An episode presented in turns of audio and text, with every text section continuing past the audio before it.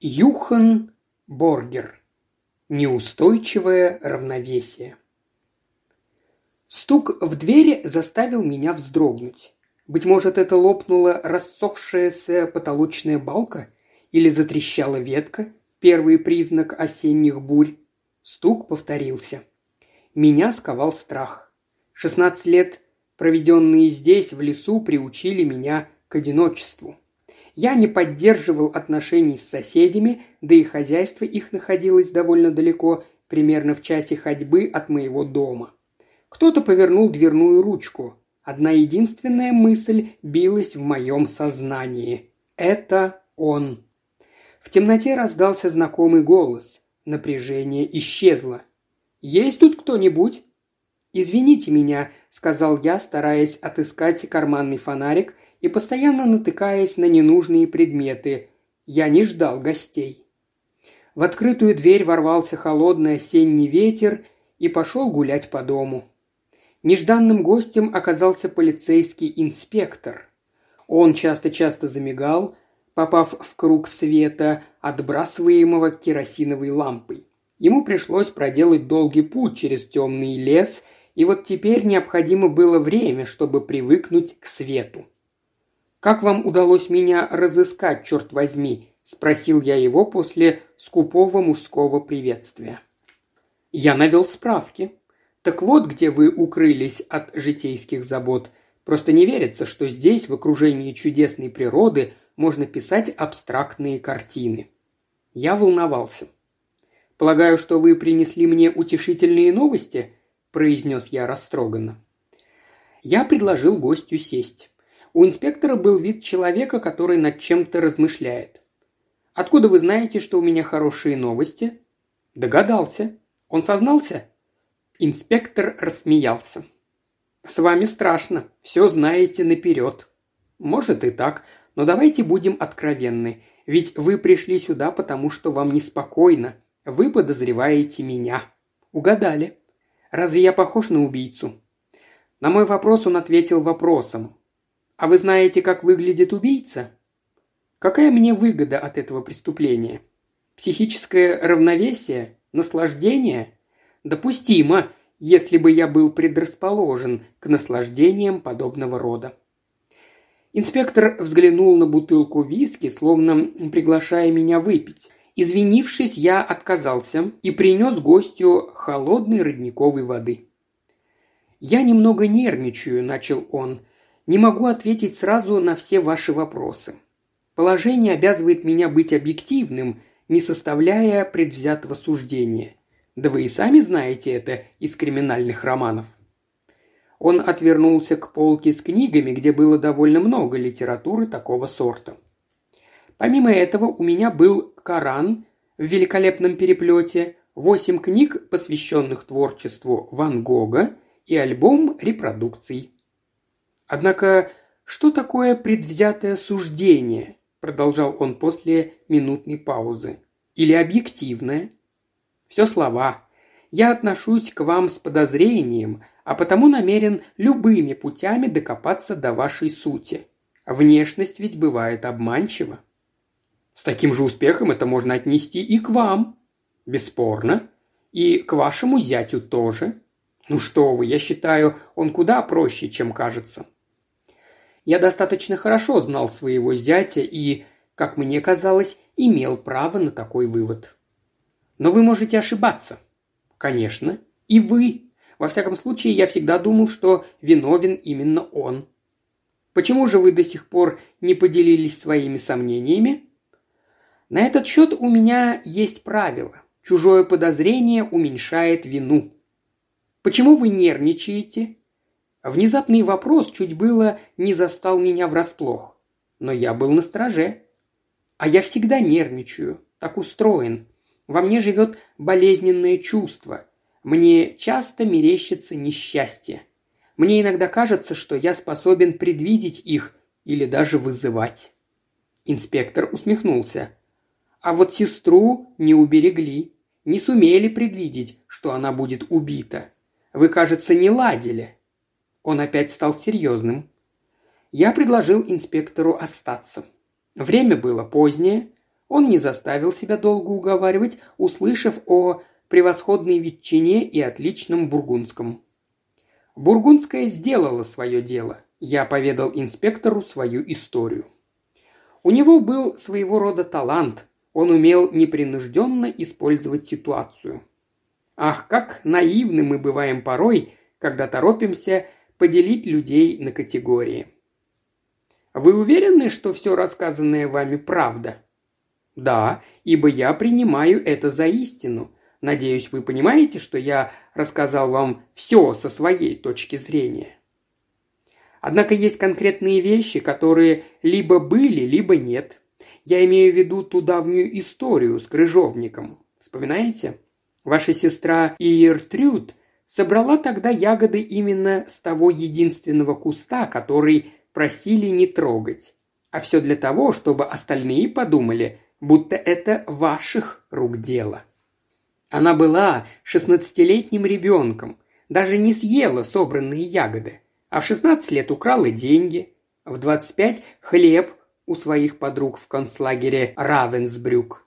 И каждый раз подозрение падало на других, их обвиняли и наказывали, а она наслаждалась этим. Инспектор вздохнул. Непростая история. И все же я попытаюсь отыскать истину.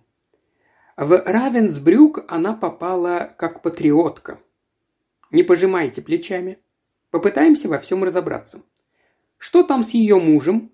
Кажется, за ужином вы сказали, что своим продвижением по служебной лестнице он обязан ей. И что-то еще якобы о головокружении от успеха. Но тогда он должен быть ей благодарен. Ему было неведомо ни это чувство, ни чувство долга. Мой зять был суетливым человеком. Сестра всегда руководила им. Она поставила его во главе предприятия, которое считала своим детищем. Он был честен даже в мелочах, совершенно не имел воображения и, если бы не она, всю жизнь оставался бы клерком. Правда, он завидовал тем, у кого хватало ума проворачивать валютные сделки, а потому всегда осуждал их. В общем, отсутствие всякой инициативы – одни только серые будни. Он не пытался нарушить это равновесие, бросить ему вызов? Как вы выразились? Не обращая внимания на мою реплику, инспектор серьезно продолжал.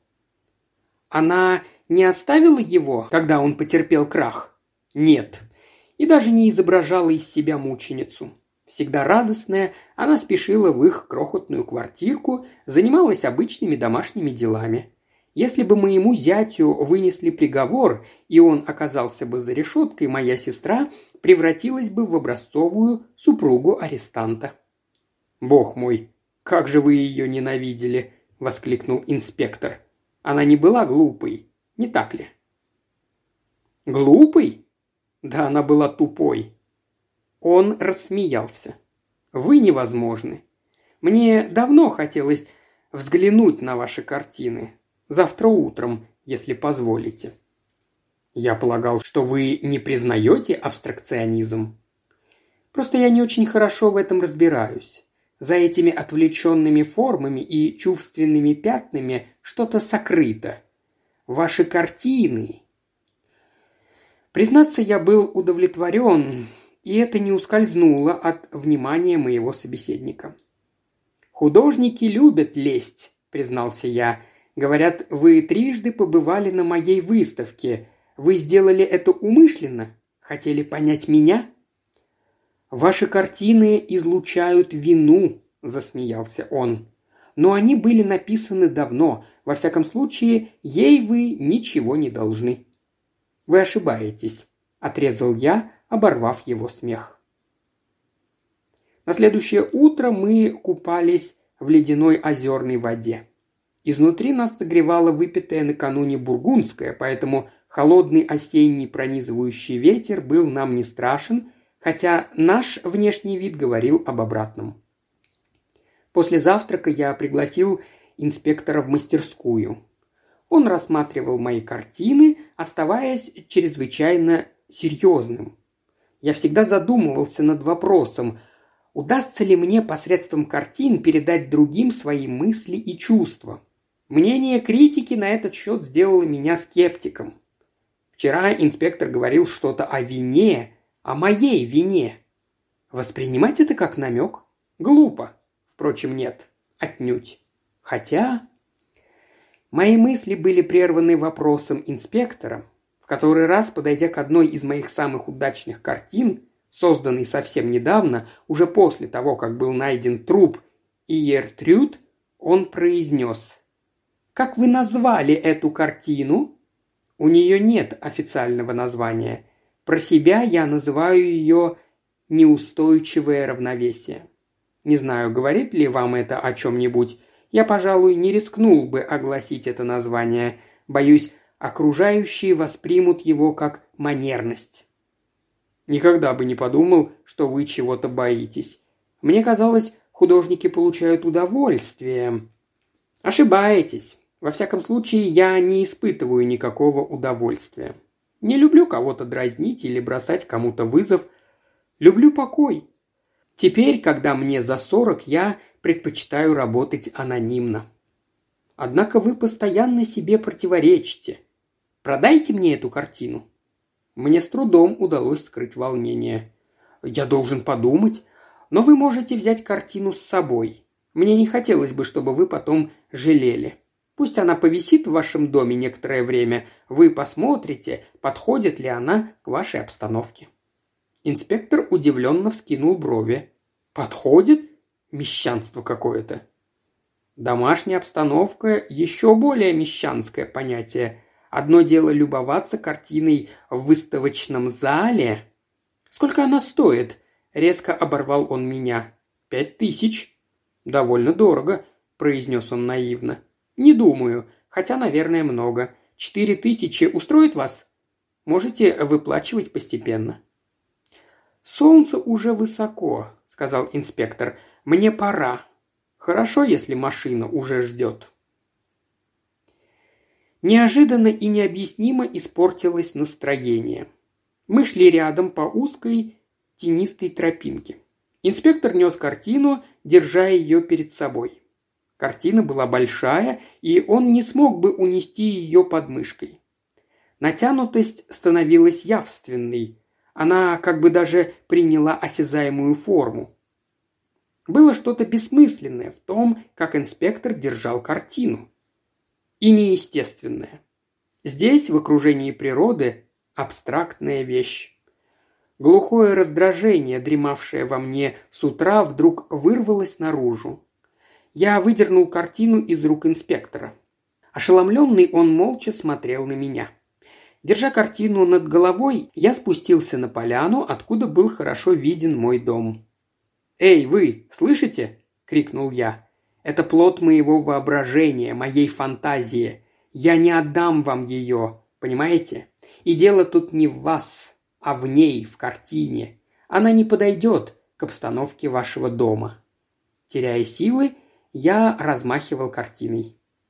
Инспектор подошел ближе. Я не узнавал его. Неужели это тот самый человек, с которым мы сегодня утром купались в ледяной воде? И куда делся его мальчишеский задор? «Я попросил бы вас успокоиться», – невозмутимо произнес он. «Потому как это было сказано, я понял, как разговаривают с подсудимыми». «Это признание», «Выходит, я не угадал», – прервал я его бесцеремонно. «Неужели мой зять...» Он признал свою вину, просто потому, что ему уже нечего было терять. Выстрел оказался холостым, надо сказать, все его выстрелы не попадали в цель. Он заявил, что у вас обоих были причины желать ее смерти, но он вас опередил. Вы хотите сказать, что один из нас опередил другого? Холодно заметил я. Мой вопрос остался без ответа. Я чувствовал, как во мне закипает гнев, и злился. Злился потому, что инспектор, сохраняя дистанцию, не подходил ближе. А сейчас вы проверяете свою новую версию, чтобы показать всем, как вы проницательны. Мой голос сорвался на крик. Инспектор оставался на прежнем месте. В глаза вдруг бросилась его усталость. Мне нет дела до вашей проницательности. Вы, обыкновенная полицейская ищейка, вообразили себе, что всемогущее, но знайте, вам не удастся вывести меня из себя». И вдруг, словно чужой человек, во мне произнес. «Теперь я знаю, как назвать эту картину. Желанная вина». Это устроило бы всех идиотов-мещан, воображающих, что они разбираются в искусстве. Инспектор оставался неподвижен. Силы покидали меня. «Ну что вы стоите там? Ведь вы уверены». «Не уверен», — ответил он тихо. Все поплыло у меня перед глазами. Тщательно оберегаемое равновесие пошатнулось. Я искал слова и не находил их. С трудом сдерживая слезы, я хотел сказать что-то значительное, ожидая, что это что-то восстановит покой. «Ладно», – прошептал я, шагнув к инспектору с опущенной головой и протягивая ему руки. «Надевайте наручники».